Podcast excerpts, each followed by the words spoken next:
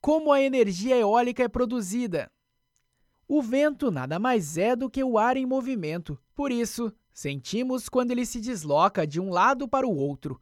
O vento é gerado pelo aquecimento não homogêneo da atmosfera, que é uma consequência das irregularidades da superfície terrestre, por exemplo, terra versus mar, da rotação da Terra, noite versus dia e da forma quase esférica do nosso planeta. As massas de ar mais quentes sobem na atmosfera e geram zonas de baixa pressão junto à superfície da Terra. Como consequência, massas de ar frio deslocam-se para essas zonas de baixa pressão e dão origem ao vento.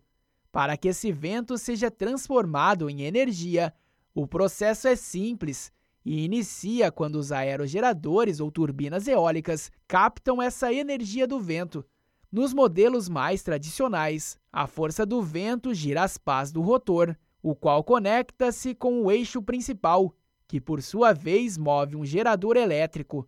Dentro da nacelle da turbina, entre o eixo do rotor e o referido gerador, há uma caixa multiplicadora de velocidade.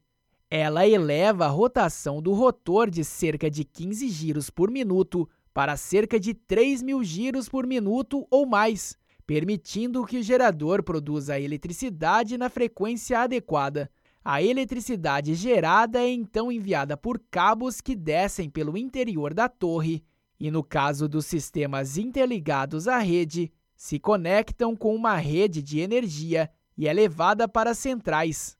Lá, pode ser unida a outras fontes de energia antes de seguir para os domicílios. Para aproveitamento máximo dos ventos para a geração de energia eólica, o ideal é que estes ventos sejam rápidos e constantes, porém sem rajadas, preferencialmente mantendo-se unidirecionais. Isso porque toda vez que o vento muda de direção ou de velocidade, por exemplo, os ângulos das pás são alterados, bem como a posição do rotor e as condições de turbulência do vento, Portanto, quanto mais constante o vento, menos ajustes para serem feitos e maior rendimento do equipamento.